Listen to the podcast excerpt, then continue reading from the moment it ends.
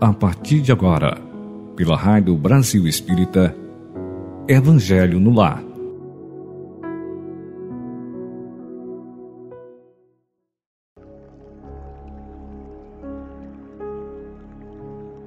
Olá, amigos ouvintes da Rádio Brasil Espírita. Bom dia, boa tarde, boa noite ou aonde quer que vocês estejam. Tudo bem com vocês? Eu espero que sim. Então é com grande alegria que aqui nos encontramos para mais um Evangelho no Lar, aonde convidamos Jesus e os bons espíritos a participarem conosco deste lindo banquete de luz e bênçãos.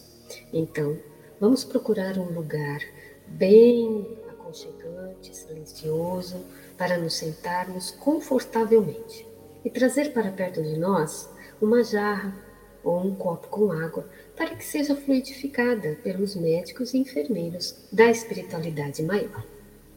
E vamos iniciar com a leitura da, do livro Agenda Cristã, de Francisco Cândido Xavier, pelo Espírito André Luiz.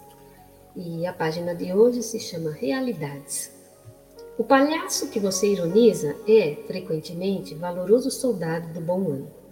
A mulher, extremamente adornada, que você costuma desaprovar em muitas ocasiões e está procedendo assim para ajudar numerosas mãos que trabalham. A cantora que baila sorrindo e da qual você comumente se afasta entediado na suposição de conservar a virtude, geralmente procura ganhar o pão para muitos familiares necessitados, merecendo consideração e respeito. O homem bem posto que lhe parece preguiçoso e útil, talvez esteja realizando trabalhos que você jamais animaria a executar. Não julgue o próximo pelo guarda-roupa ou pela máscara. A verdade, como o reino de Deus, nunca surge com aparências exteriores. E vamos orar.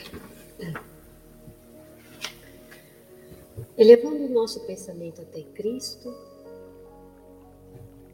e rogando também o auxílio dos benfeitores espirituais e do nosso anjo guardião. Oremos com Cristo.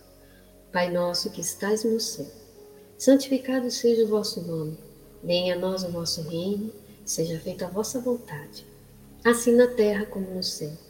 O pão nosso de cada dia nos dai hoje. Perdoai as nossas ofensas, assim como nós perdoamos a quem nos tem ofendido. E não nos deixei cair em tentação, mas livrai-nos do mal. Assim seja.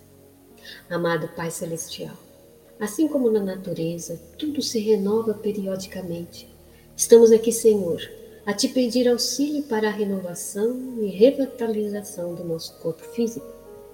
E sendo nosso corpo o templo que nos destes, para transportar nosso espírito na jornada terrena, rogamos o auxílio conforme teus propósitos.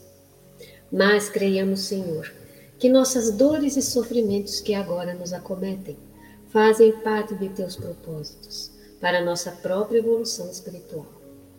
Entendendo que através de tais provas aprenderemos lições necessárias ao nosso adiantamento moral e espiritual, além de fortalecer nossa coragem, paciência e perseverança. Nesse momento, vamos procurar realizar profunda reflexão para encontrar em tais provas as lições necessárias ao nosso fortalecimento e transformação espiritual.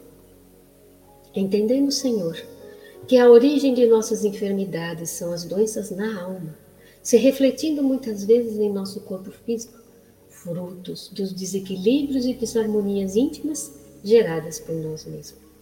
Sabemos também que os frutos dos erros passados são colhidos em dores e sofrimentos no presente, para que através das lições de humildade e reforma íntima, possamos aprender a plantar melhores sementes a serem colhidas no futuro. Em vista disso, Pai, vamos refletir sobre estas lições conscientes de nossos erros e cheios de arrependimento rogamos Sua misericórdia para atenuar nossas dores e obter a cura de nossas enfermidades do corpo e da alma. Confiamos no tempo certo, que o Senhor define para cada coisa, e com nossa fé renovada, sentindo Sua presença em nossas vidas, vamos procurar encher de esperança nossos corações para os novos dias que virão. Pedimos, Senhor, o concurso de seus emissários para nosso tratamento e comprometendo-nos na renovação de nossas atitudes e ações, de acordo com as orientações de Cristo. Por isso, Senhor, pedimos forças para aprender a perdoar e superar mágoas e instintos de vingança. Pedimos que abrande nossos corações, nos ajudando a transformar ódio e egoísmo em amor e caridade. E comprometendo-nos, Senhor, a buscar nas orações e boas leituras a sintonia com a espiritualidade de luz para nossa evolução moral e espiritual. Assim sendo, Pai, procuremos renovar nossa Ti e aguardamos com paciência e resignação o tratamento para o alívio de nossos desequilíbrios, sabendo que a cura de nossas enfermidades ocorrerá conforme Teus propósitos e de acordo com o nosso merecimento. Assim seja. Meus irmãos, queridos ouvintes da Rádio Brasil Espírita, venho trazer para vocês hoje uma historinha muito interessante do livro 70 vezes 7 para o nosso Evangelho, de Richard Simonetti. A historinha se chama Lamex e Melecas. Richard Simonetti, ele é, foi autor, né, porque ele já está no plano espiritual, foi autor de vários livros maravilhosos, e esse é um deles. E a página é 17, e ele vem falando lá em Mateus sobre o perdão. Então diz o seguinte, que no terceiro ano de apostolado, que seria o último, Jesus peregrinou pela Pereia, uma das regiões administrativas da Palestina. O solo árido era menos populosa que a Judéia a Galiléia e a Samaria. Os evangelistas não fazem referências específicas às cidades visitadas, mas, como sempre, significativas lições foram ministradas. Ainda em Cafarnaum, na Galiléia, o mestre abordou um de seus temas prediletos, o perdão. Em benefício da causa, os cristãos não deveriam guardar ressentimentos, mágoas ou rancores. Ele falava então, a certo momento, a respeito do assunto quando Simão Pedro fez a famosa pergunta: Senhor, quantas vezes terei de perdoar ao meu irmão que pecar contra mim? Será até sete vezes? Segundo a orientação rabínica, razoável perdoar as ofensas até três vezes. Revelando ter assimilado os novos princípios, Pedro, num rasgo de boa vontade, cogitou de elevar esse limite. E Jesus foi além. Eu não te digo sete vezes, Pedro, mas até setenta vezes 7. E, e continua, né? É, Richard Simonetti nos dizendo que, infelizmente, as pessoas, todos nós, né, temos uma tendência a sempre fazer umas coisinhas que nos derrapam, né, na nossa ignorância ainda. Somos pequenos em aprendizado. Temos muito ainda que aprender e muitas vezes a gente faz certas coisas que não são tão legais. E tem pessoas que fazem coisas mais ruins ainda, e muitas vezes sem pensar. Então, no livro Ação e Reação, de André Luiz, que, foi, que é psicografia de Chico Xavier, lá no capítulo 9, Silas que era dedicado médico da espiritualidade, diz o seguinte, que a ação do mal ela pode ser rápida, mas ninguém sabe quanto tempo exigirá o serviço da reação, indispensável ao restabelecimento da harmonia, soberana da vida, quebrada por nossas atitudes contrárias ao bem. Então tem uma ação do mal, mas a gente não sabe quanto tempo vai vir a reação, quer dizer, receber aquilo que nós fizemos. Então, nisso ele ilustra, é, Simonetti nos ilustra com uma historinha muito interessante, que fala o seguinte, que a bobeira de um minuto, o não pensar em um minuto, ele pode resultar em décadas de sofrimento para consertar os estragos que fazemos em nossa biografia espiritual quando não exercitamos o perdão, quando por qualquer coisa a gente discute, como a gente não reflete naquilo que a gente fala, nos nossos atos e atitudes. E a gente pode prejudicar não só a nós, como todos aqueles que estão envolvidos conosco. Então a historinha é a seguinte: eram dois condôminos de um prédio. E eles estavam ali discutindo sobre vagas na garagem coletiva, uma coisa que sempre acontece, é comum. Mas eles se irritaram, eles se gritaram um com o outro. E se ofenderam. Com a inconsequência de quem fala o que pensa, mas sem pensar no que fala. E como não poderia faltar, cada qual homenageou a genitora do outro, atribuindo-lhe aquela profissão pouco recomendável. Estavam os dois extremamente transtornados. Bom, finalmente, o que, que acontece? O mais forte agride o mais fraco, mas o mais fraco sacou uma arma e fuzilou o mais forte. Bom, a gente nunca sabe né, do que o outro é capaz, portanto, a gente tem que ficar vigilante o tempo todo.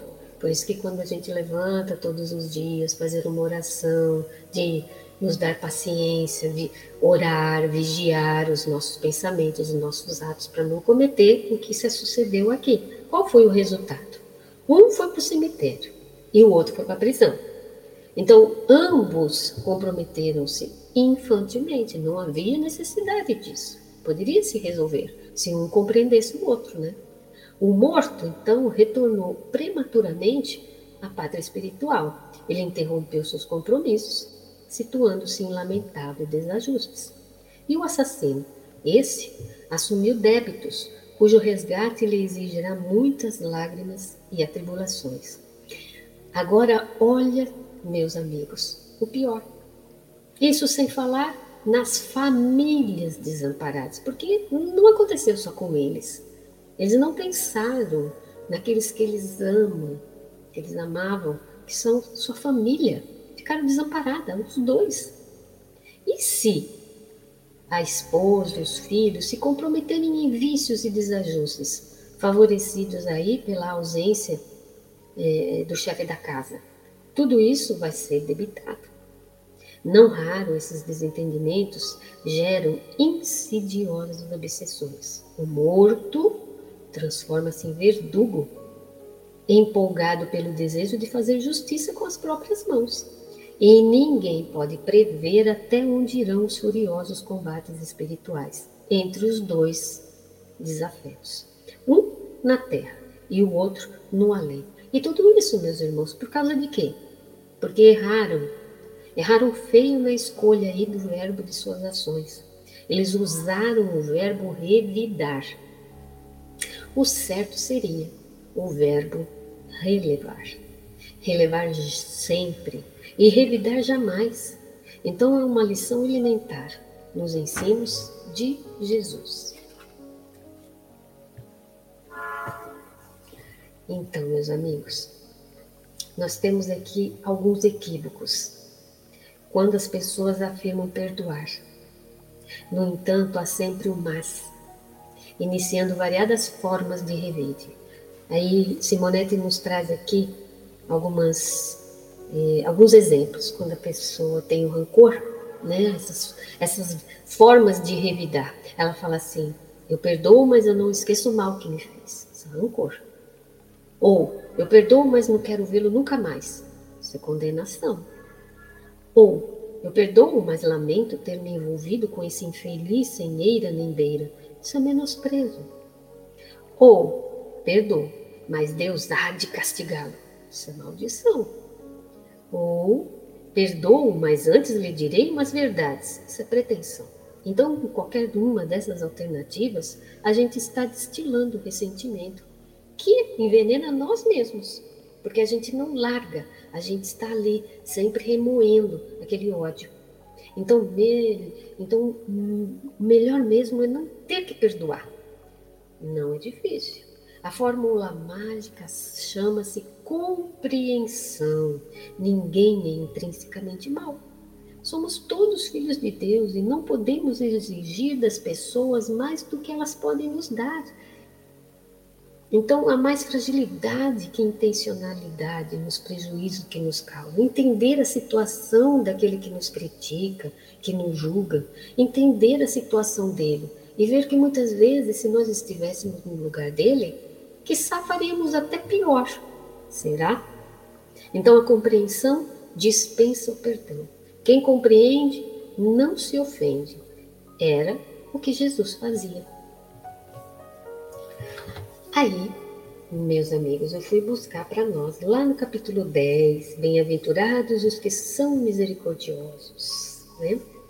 Um capítulo muito bonito, aonde fala sobre perdoar, reconciliar com, com os adversários, o sacrifício mais agradável a Deus, o arqueiro e a trave no olho. Não julgueis para que não sedes julgados. Atira você a primeira pedra, quem não tiver nenhum pecado. Vem falando sobre a indulgência, vem falando ser permitido repreender nos outros, notar as imperfeições do outro, divulgar o mal do outro. Não olhamos para dentro de nós, por acaso? Né? E aí ele vem trazendo lá no item 15, que são instruções dos Espíritos, que é perdão das ofensas. E aí diz, diz-nos o espírito Paulo, né? o nosso irmão Paulo de Tarso, vem nos trazendo o seguinte: perdoar os inimigos, perdoar aos inimigos é, é pedir perdão para si próprio. Perdoar aos amigos é dar a eles uma prova de amizade. Perdoar as ofensas, então, é mostrar-se melhor do que já era. Perdoai a fim de que Deus nos perdoe. Porquanto, se a gente for duro, exigente, inflexível, se usarmos de rigor, até por uma ofensa leve, como que a gente quer que Deus esqueça de cada dia maior necessidade que temos de indulgência, de perdão? E ai daquela pessoa que diz: nunca perdoarei. Pois está pronunciando a sua própria condenação, porque vai ficar preso a essa pessoa que não gosta. Quem sabe, aliás, né, se descendo ao fundo do poço mesmo, não reconhecereis que foste os agressores se a gente não. Olha que interessante. Se a gente não fazer uma alta análise e entender por que, que essa pessoa que me agrediu está dessa forma, fazendo isso comigo. Será que não fui eu que comecei? Quem sabe se nessa luta que começa por uma alfinetada, e acaba por uma ruptura, não foste quem, não foste nós mesmo que atirou o primeiro golpe? Se vos não escapou alguma palavra injuriosa, se eu não procedi, procedi com toda a moderação necessária, eu tenho que me analisar. Sem dúvida, o meu adversário andou mal, sim, ao se mostrar é, excessivamente nervoso, é, suscetível, razão essa demais para a gente, para nós sermos indulgentes e para não nos tornarmos merecedores da invictiva que lhe, nós lhe lançamos, né? uma maldição, uma palavra ruim que vamos lançar para ele. Então temos que admitir, em cada circunstância, fostes realmente ofendido quem dirá que não envenenaste as coisas por meio de represálias, se nós não fizemos isso, e não degenerasse em querela grave, o que houvera podido cair facilmente num esquecimento? Então, quem sabe eu não poderia ter perdoado, eu não poderia ter relevado, entendido melhor o porquê que meu irmão fez aquilo, por que ele chegou a esse ponto, né? Será que eu não poderia ter esquecido, deixado, deixado para lá? Se de nós dependia impedir as consequências de fato e não as, as os impedis, eu seria culpado. Né? Então, eu tenho que entender, eu tenho que compreender o meu irmão. Por que ele está fazendo isso? Porque se eu, que hoje estudo um pouquinho mais, não compreendê-lo, não evitar algo pior, se eu não impeço meu irmão de fazer algo pior, mesmo que seja contra mim, será que eu não teria meios de evitar? Eu tenho que ver se eu não sou culpado de ficar instigando isso nele. A maneira como eu olho, a maneira como eu falo. Para isso é necessário o quê? Há duas maneiras bem diferentes da gente perdoar, que nos diz o apóstolo Paulo. Tem o perdão dos lábios e tem o perdão do coração. Então tem pessoas que dizem assim: "Eu lhe perdoo", mas intimamente alegra-se com o mal que acontece com o outro. Que aí diz: "Ele tem o que merece porque ele fez isso para mim". Quantos não dizem: perdoo, mas aí acrescenta também, mas não me reconciliarei nunca, não quero tornar a vê-lo em toda a minha vida. Será esse o perdão segundo o Evangelho de Cristo? Não. O perdão verdadeiro, o perdão cristão, é aquele que lança né, um véu sobre o passado. Esse é o único que será levado em conta por Deus.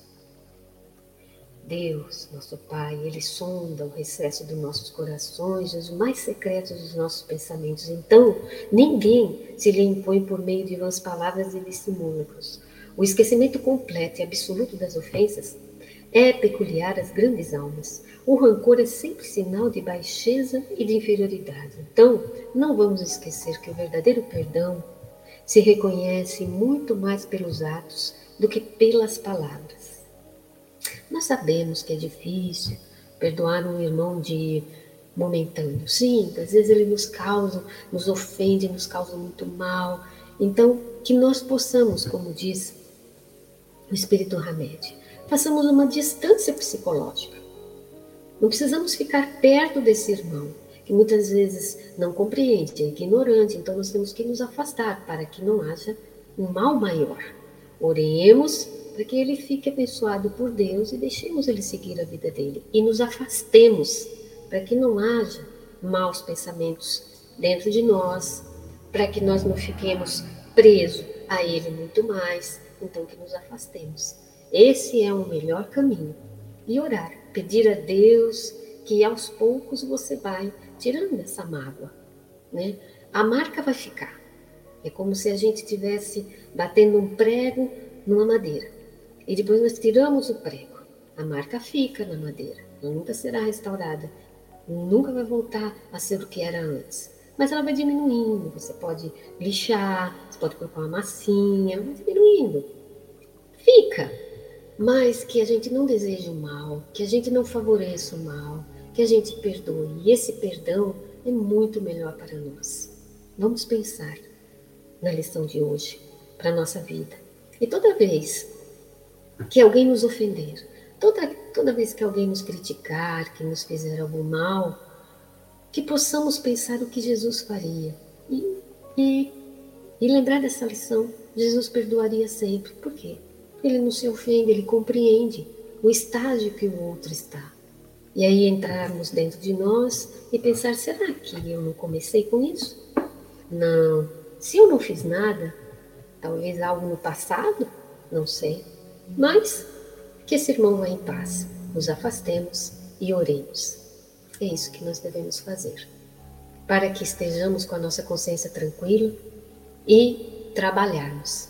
Muitas vezes, trabalhando para o nosso próximo, é que teremos o nosso coração aliviado, esqueceremos as mágoas, os rancores e é mais fácil de perdoar, né? Então, espero que vocês tenham gostado do estudo de hoje, né, do Evangelho, eu gostei muito. E vamos orar. Pedir a Jesus, agradecer primeiramente né, este Evangelho e pedir a Jesus a espiritualidade amiga que venha até nós fluidificar as nossas águas, magnetizando-as, colocando nelas todos os remédios, todas as vitaminas e sais minerais que o nosso corpo necessita, para que restaure o equilíbrio das nossas células. Pedindo também a espiritualidade amiga que abençoe, que nos aplique um passe fraterno, rejuvenescendo, re, regenerando as nossas células, dando um equilíbrio na nossa alma, no nosso corpo, para que haja cura.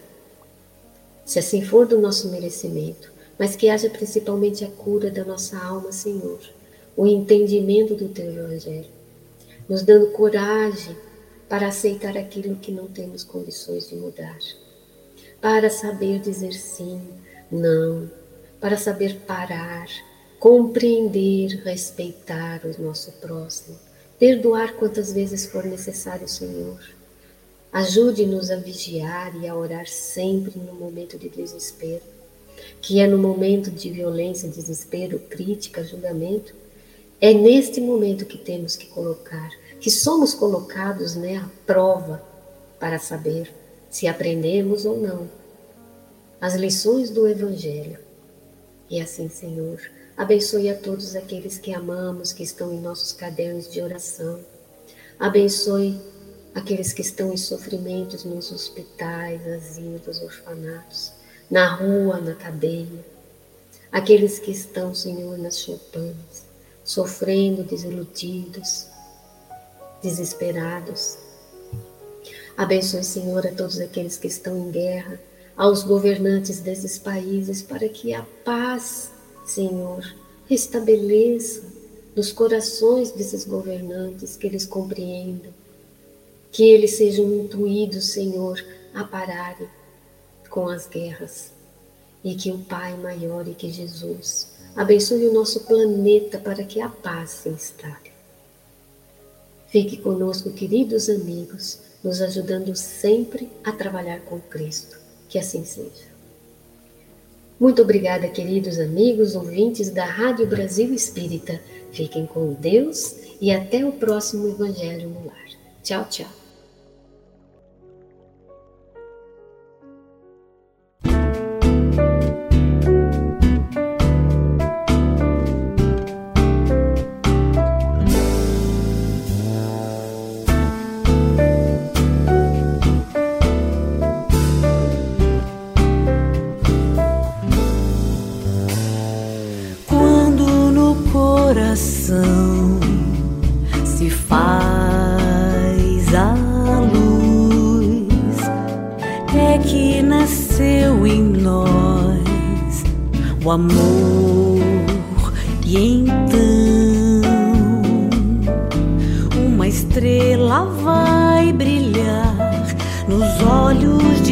Cada irmão.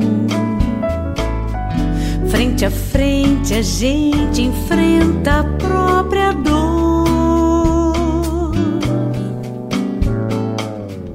Lado a lado a gente reconstrói a vida.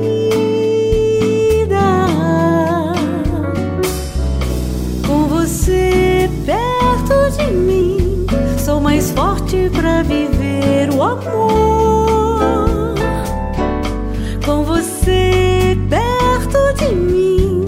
Sou mais forte para viver Jesus.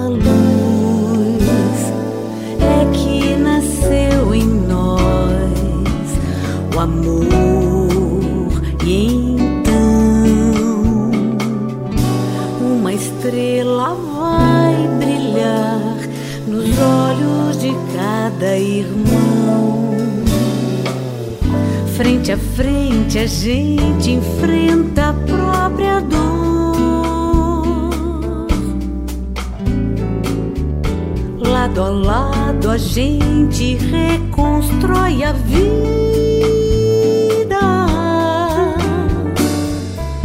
Com você perto de mim, sou mais forte para viver o amor.